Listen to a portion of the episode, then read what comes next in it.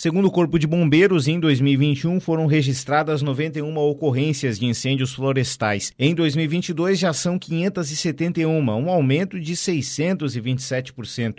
É considerado incêndio florestal o fogo fora de controle em qualquer tipo de vegetação, seja na mata, em plantações ou em pastos. Essas ocorrências acontecem majoritariamente em épocas de seca e são potencializadas pelo fator climático, como a velocidade do vento e a umidade do ar. Atualmente, a região de Criciúma é uma das que mais registra incêndios florestais, segundo o levantamento do Corpo de Bombeiros. De acordo com o porta-voz dos bombeiros em casos de incêndio em vegetação, capitão Vinícius Moura Marcolin, a abrangência da região de Criciúma ajuda a explicar esse fato. As regiões que mais tiveram é, é incêndios florestais agora no ano de 2022 foi a região de Criciúma, a região de Lages e a região de Florianópolis. Nessas regiões tivemos uma maior incidência aí de de incêndios florestais, respectivamente. Os motivos a qual Criciúma está, em, a região de Criciúma, né, que tem uma área que vai desde Uruçanga até Passo de Torres, é uma área bastante grande, então certamente é por isso que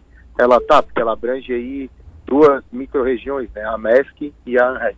Além disso, o clima seco das últimas semanas, com praticamente todo o estado beirando a casa dos 40 graus, torna propício esse tipo de incêndio. Entretanto, segundo o capitão Marcolin, a grande maioria das ocorrências são provocadas pela ação humana, seja direta ou indireta. Com esse sol forte, esse clima quente, seco, ele cria um, um ambiente mais propício aos incêndios florestais, porque ele vai reduzir a umidade relativa do ar tornando assim a, a atmosfera aí mais seca, mais propícia a isso.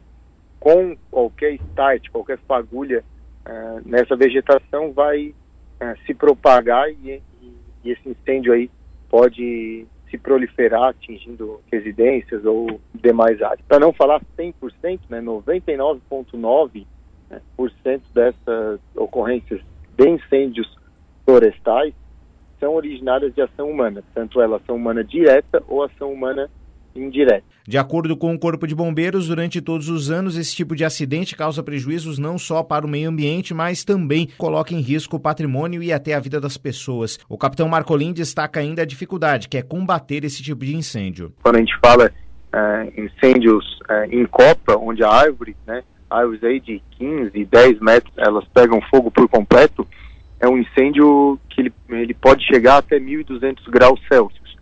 É um incêndio que não há como se realizar esse combate direto. O que seria o combate direto? O bombeiro ir ali, é, jogar água né, com uma mochila postal, uma bomba de combate a incêndio florestal e utilizar aí abafadores e para realizar o combate.